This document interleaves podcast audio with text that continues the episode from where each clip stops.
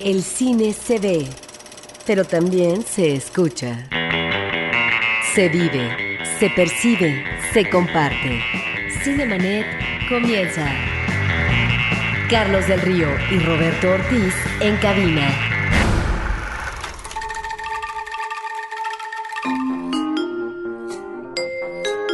Les damos la más cordial bienvenida. Muchas gracias por acompañarnos. Yo soy Carlos del Río y me acompaña, por supuesto, Roberto Ortiz. Eh, Carlos, en esta ocasión vamos a hablar de cine de estreno, películas que quedaron rezagadas, que son muy importantes, y de una cinta mexicana muy afortunada en su recreación, de un alto costo, y que finalmente yo creo que van a ser de las películas que van a dejar alguna huella en el espectador, sobre todo también por el número de copias que se presenta en la República Mexicana. Arráncame la vida, justamente arranca este fin de semana y nosotros estamos al pendiente de todo lo que sucede con esta cinta. Tendremos, por supuesto, lo que sucedió en la conferencia de prensa y los comentarios de parte de este equipo acerca de la proyección de la película. Vamos también a hablar, como decía Roberto, de varios estrenos, entre otros el de una película de un director mexicano que se llama Veritas, el príncipe de la verdad, y también, por supuesto, como siempre, hablaremos de la cartelera cultural de la otra cartelera. Tendremos promociones, obsequios, en fin, varias sorpresas para todos ustedes que nos acompañan a compartir nuestra pasión por el cine. Bienvenidos. Cartelera. Los estrenos en pantalla grande. Go ahead, make my day.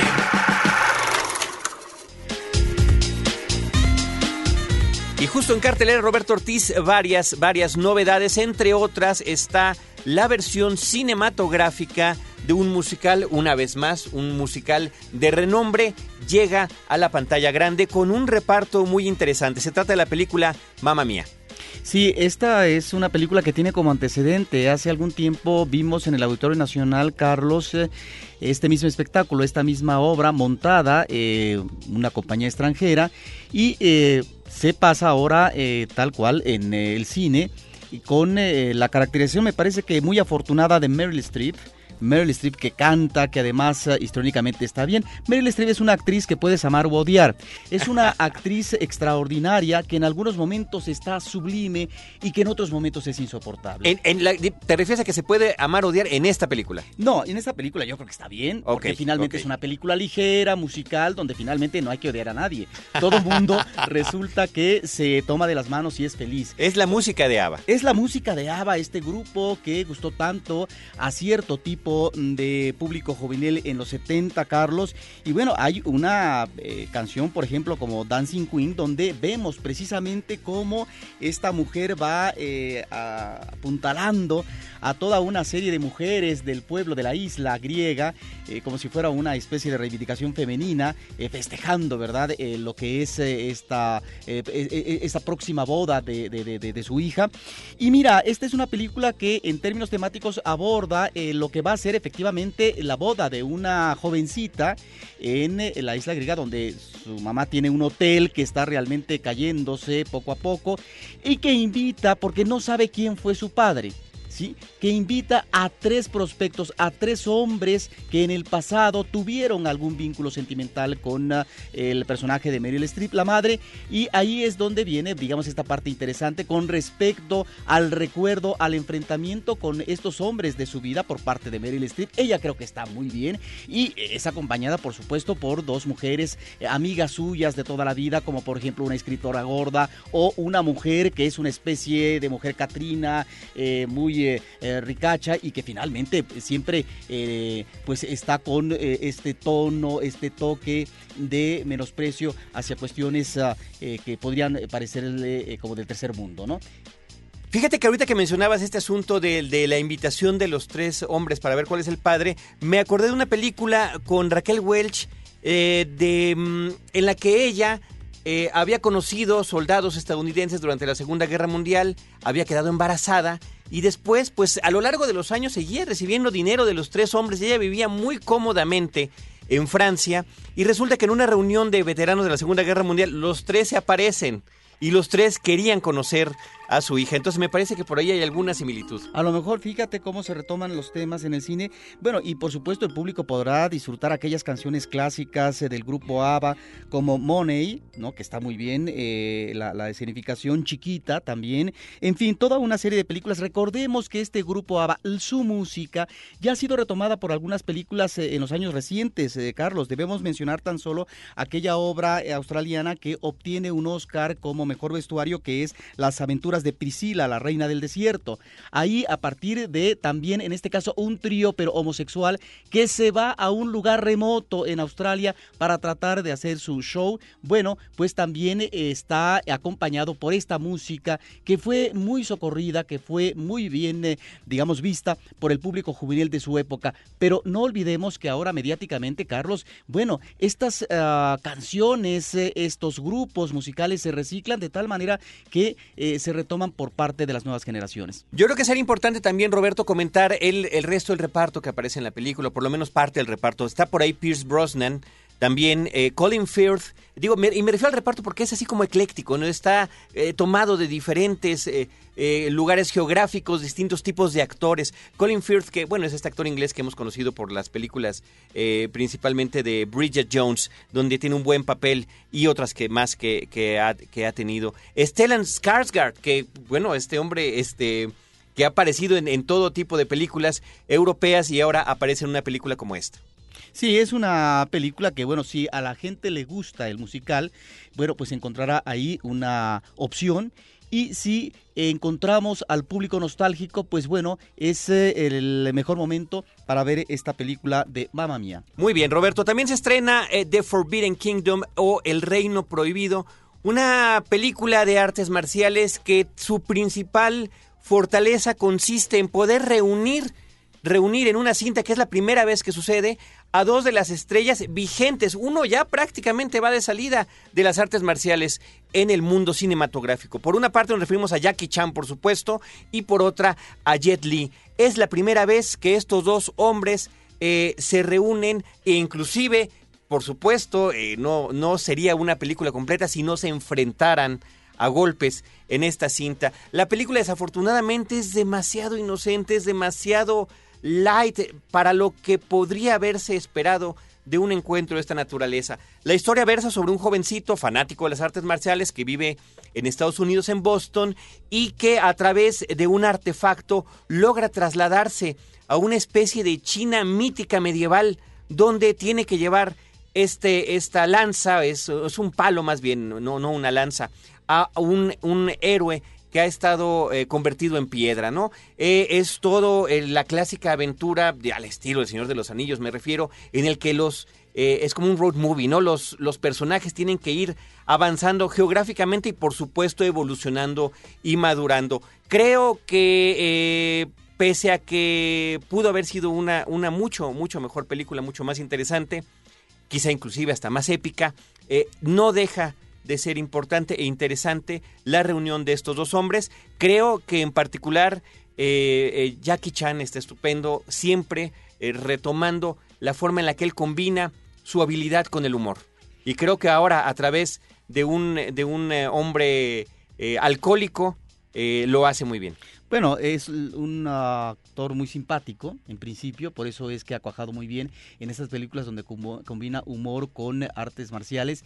Y mira, si bien no es la película más afortunada, bueno, qué bueno que se reunieron, porque efectivamente, como tú dices, ya van de retirada. Así es, así es. Y de alguna manera me recordó lo que, lo que hizo alguna vez Lee Marvin eh, en un papel de borracho vaquero o de vaquero borracho en Cat Ballou, una película con Jane Fonda. Creo que inclusive ganó el Oscar en aquella ocasión por esta película. En este caso no es tan extrema el alcoholismo de, de Jackie Chan y además está justificado. Y eh, va, eh, sobra decir, digo, también está importante mencionar que ambos actores tienen doble papel en la película con distintos eh, personajes. Así que bueno, ahí está El Reino Prohibido. Ah, bueno, y además tiene una secuencia de créditos iniciales sensacional donde se rinde un bonito y gran tributo a, las películas de artes marciales. A través de la pared donde este hombre, este muchacho, este joven tiene todos los pósters de sus películas y de la manera en la que se van retomando eh, eh, imágenes, inclusive hasta de Bruce Lee, por ejemplo, se, se hace este, esta suerte de homenaje. El Reino Prohibido ya de estreno. Roberto Ortiz, también tenemos en estreno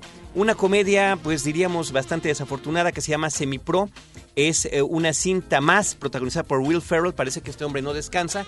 Es salido de las filas de Saturday Night Live y que ha eh, pues explotado y muchas veces abusado, como sucede en este caso, del eh, extremo humor a veces demasiado mm, ofensivo en algunos momentos, ¿no? Y no porque nos asustemos, ni mucho menos, pero cuando es, es, es grosero, es em, sucio y no tiene sentido ni provoca hilaridad, pues bueno, queda uno, la verdad que con cara de perplejidad en la sala cinematográfica. En esta ocasión su personaje extremo está ubicado en la década de los 70 eh, y es el dueño de un equipo de básquetbol mediocre que está tratando de salir adelante. Eh, yo creo que Will Ferrell tiene otras participaciones que han sido interesantes en el cine, si bien con papeles similares, pero no podemos eh, descartar, por ejemplo, lo que llegó a ser en, eh, Más extraño que la ficción, por ejemplo, donde es, aprovechado su estilo del humor o inclusive en una película de Woody Allen como Melinda y Melinda. incluso en las propias de él que salieron de Saturday Night Live, como podría ser A Night at the Roxbury. Esta desafortunadamente, por escasos momentos, que ahí hay eh, que sí provocan hilaridad, pues en general es una, es una película bastante olvidable. En el caso del humor, a veces eh, su exageración sí resulta francamente despreciable, ¿no? bueno, es parte de lo que explota. Yo mencionaría por ahí la participación en la película de Woody Harrelson como un veterano basquetbolista, habiendo sido él además un actor que participó en esta película de White Men Can't Jump, que, eh, bueno, de alguna manera retoma con un poco de nostalgia su papel de jugador de básquetbol. Roberto Ortiz, eh, también tenemos eh, de estreno en esta semana, lo mencionábamos al inicio del programa, quizás sea el estreno importante mencionar, muy importante mencionar, de cine mexicano, Arráncame la vida. Sí, es ah, una película muy costosa. Yo no sé cuánto llegaron a gastar en esta producción, pero cuando tú ves la recreación en exteriores en los años 30 y 40 de Puebla, sobre todo cuando estamos hablando de un entorno físico como la catedral o el zócalo de la Ciudad de, México, es impresionante. Eh, tratando de ubicar aquel manejo de arreglo en eh, la jardinería, palmeras y demás de esa época, años 30 y 40. Vamos a escuchar, antes de continuar con los comentarios acerca de este importante estreno, lo que sucedió recientemente en la conferencia de prensa. Eh, van a escuchar ustedes al director Roberto Snyder, al protagónico Daniel Jiménez Cacho, Ana Claudia Talancón también que está estupenda en la película, y por supuesto a la novelista Ángeles Mastreta, eh, de cuyo libro está sacado el guion de esta historia.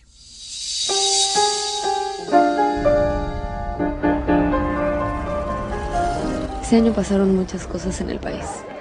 Entre otras, conocí a Andrés Asensio en un café de los portales. Al principio me decían, esta es una novela anacrónica. Está fuera de tiempo, no puede ser cierta, esa mujer es muy.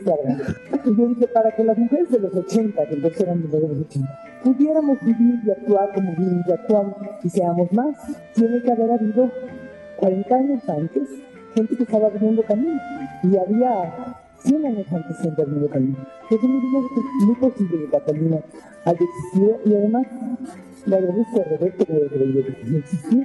Arráncame la vida y si acaso te hiere el dolor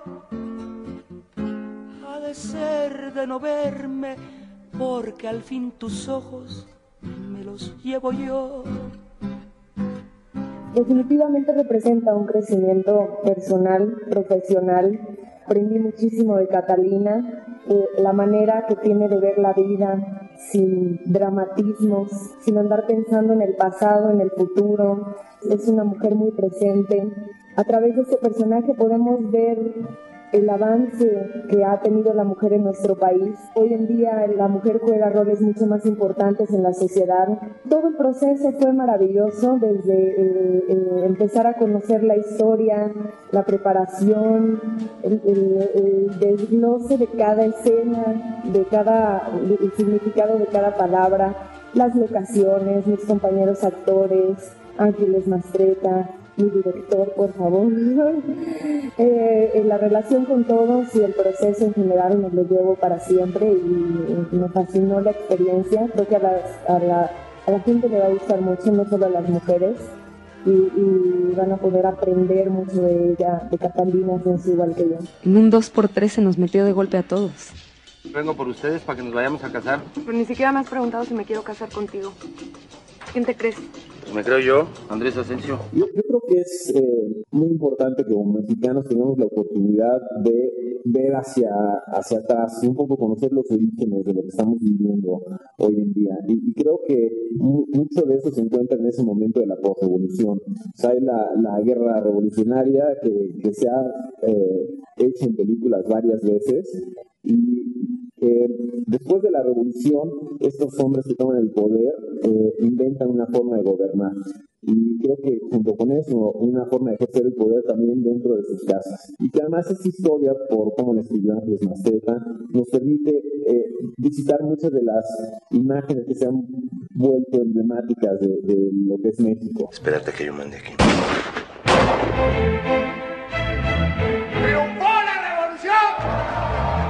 Señor gobernador. Cosa es verse bonita, dulce, impecable. Resultaban claros para nosotros, para que el personaje no nada más fuera un, un monstruo asesino y autoritario.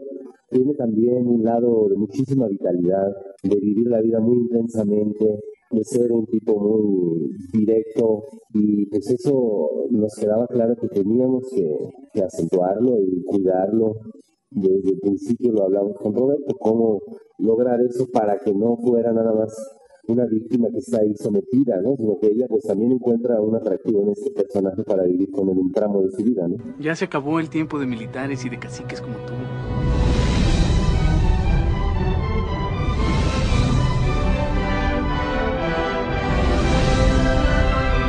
La música es una, un trabajo de colaboración y realmente lo que nos importó muchísimo es que fuera una música muy mexicana, como lo es la película. Y partimos de dos eh, piezas eh, de autores mexicanos, una de ellas el danzón número 2 de Arturo Márquez, que lo usamos como un tema importante en la película, y otra, la chacona de Carlos Chávez. Y se hicieron variaciones sobre estos temas, y son temas que están relacionados con eh, situaciones y emociones específicas de, la película, eh, especialmente de Catalina Guzmán.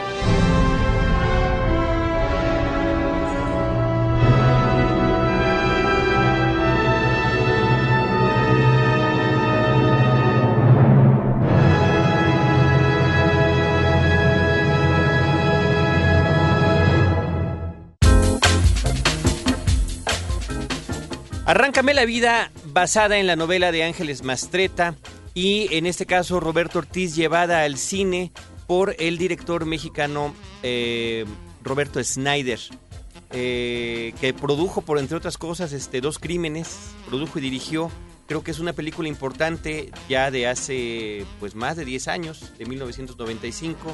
Ahora regresa con esta película que a mí lo que más me gustó, Roberto, es eh, cómo me dejé atrapar desde que inicia la cinta por la historia de los personajes, eh, por las presencias cinematográficas y las actuaciones de Ana Claudia Talancón y de Daniel Jiménez Cacho, y efectivamente, como, como comentabas antes de la cápsula, por la recreación de él.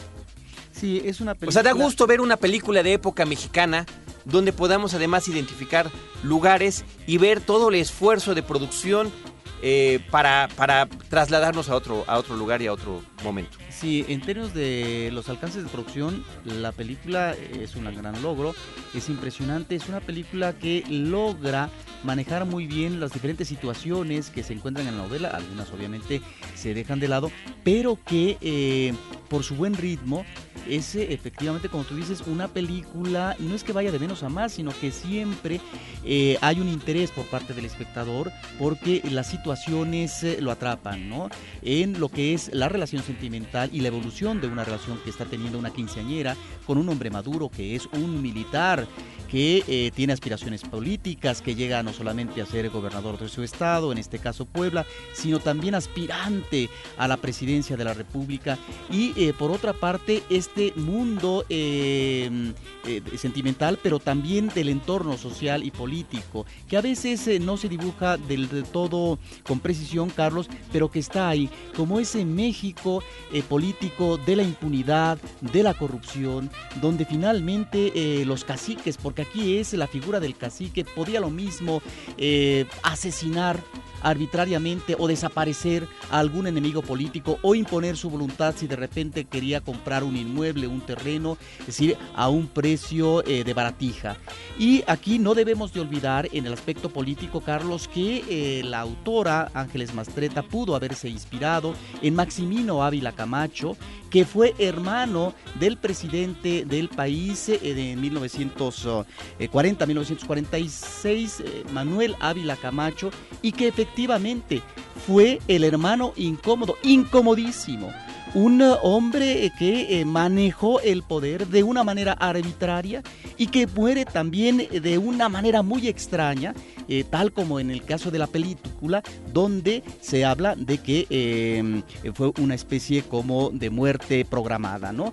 Eh, porque resultaba ya un poder que se extralimitaba cuando finalmente en el caso de la política y del poder político priista, pues había límites y no podías llegar más allá. También por otra parte hay una alusión, Carlos, políticamente a el mundo corporativo que se va a aliar al poder político para poder en este caso tener manejos electorales afortunados como va a ser la CTM, la CROM, etcétera. Pues ahí está, Arráncame la vida. Nos parece que es una interesante recomendación para este fin de semana y seguramente una película que seguirá dando Roberto Ortiz de qué hablar. Nosotros continuamos con otras películas que continúan en cartelera y que eh, no habíamos podido comentar. Eh, bueno, por una parte, eh, Roberto, está la película española Rec. Mira, este es uno de los eh, mejores estrenos de hace como dos o tres semanas. Continúa en cartelera, no se la deben de perder.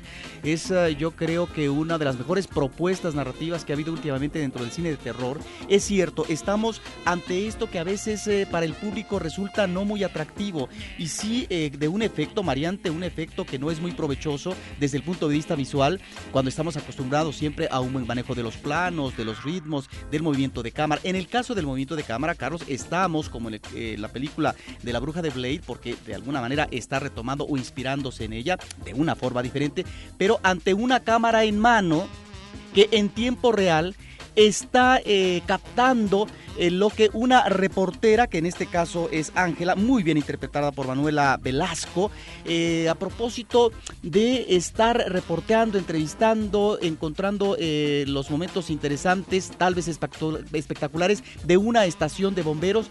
Y lo que quiere, obviamente, la chica reportera es que haya, ah, exista un llamado por parte, digamos, de alguien de la comunidad y efectivamente van a un edificio donde existen no ruidos, sino en este caso gritos extraños, eh, alarmantes por parte de una mujer, y a partir de que se acordona ese edificio donde están adentro y no pueden salir los inquilinos, el eh, camarógrafo, la reportera, un policía, los bomberos, etcétera, es que se crea una atmósfera de terror impresionante y todo a partir de esta cámara en mano, en donde vemos la continuidad, donde vemos de repente que hay una suspensión, pues porque hay una interrupción de la grabación, etcétera. Creo que es un guion muy inteligente, Carlos. Está muy bien manejada la psicología y la evolución del personaje femenino y tiene escenas eh, terroríficas, escenas impactantes que yo creo que nos da como resultado un ejemplo narrativo formidable que el público no se debe de perder. Pues ahí está la, recomendación para la película Rec que continúa en cartelera.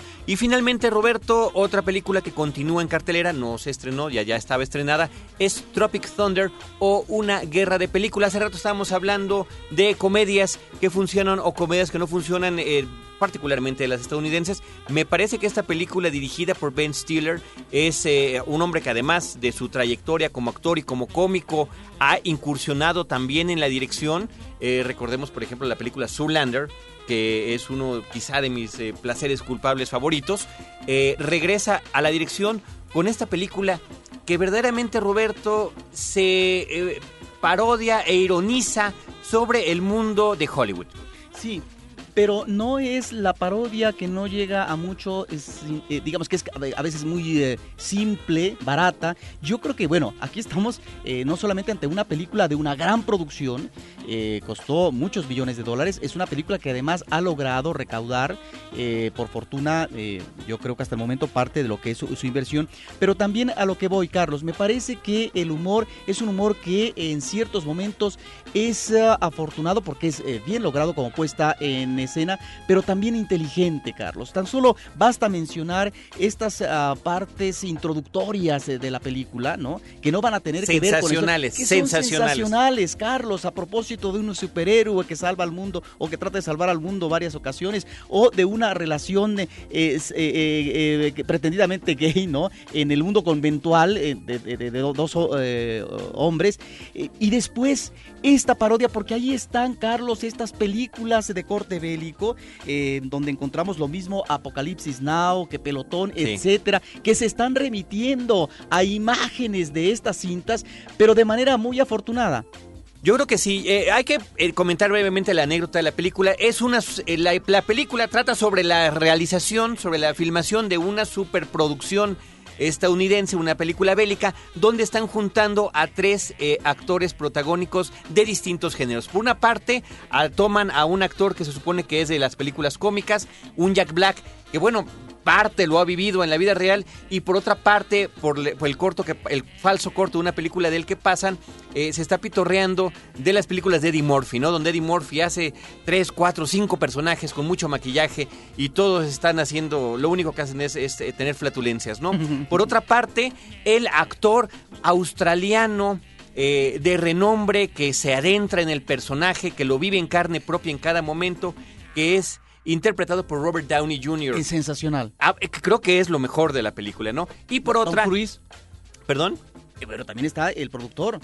Y el Ah, actor, ah, claro, es claro, también claro. sensacional. Claro, la, la participación de Tom Cruise en la película, que bueno, es así como que se puede dejar como pequeña sorpresa para los espectadores porque ahí eh, es, es interesante. Y finalmente Ben Stiller, que es el héroe de acción, ¿no? Entonces, es combinar las distintas personalidades, los distintos estilos y, eh, como bien mencionaba Roberto, la posibilidad de parodiar sobre el género de las películas bélicas. Y en donde eh, encontramos um, escenas que son muy eh, llamativas. Por ejemplo, cuando eh, uno de los personajes está criticando porque es como una especie de rivalidad entre dos eh, divos eh, de la actuación, ¿no? Que son famosos, eh, comercialmente han funcionado, etcétera.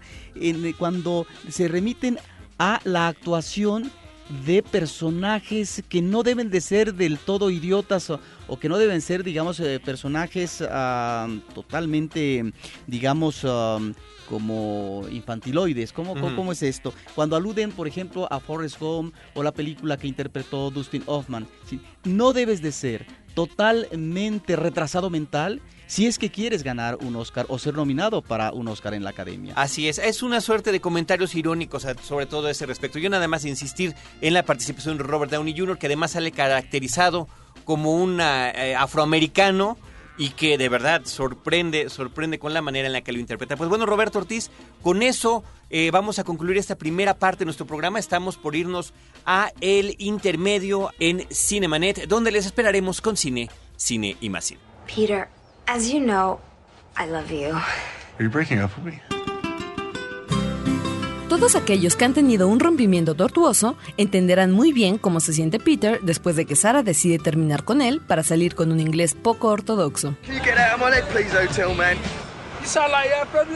Cómo sobrevivir a mi ex con Jason Segel y Kristen Bell. Escribe a promociones@cinemanet.com.mx y participa por un pase doble para el jueves 18 de septiembre a las 8 de la noche en Cinépolis Miramontes. Peter, what are you doing here? Came here to murder you. Cine de exnovias en Hawái, solo con Universal Pictures y Cinemanet.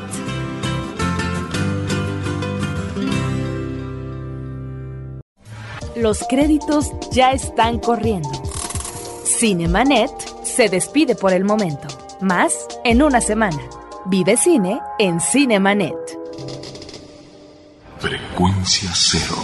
Digital Entertainment Network.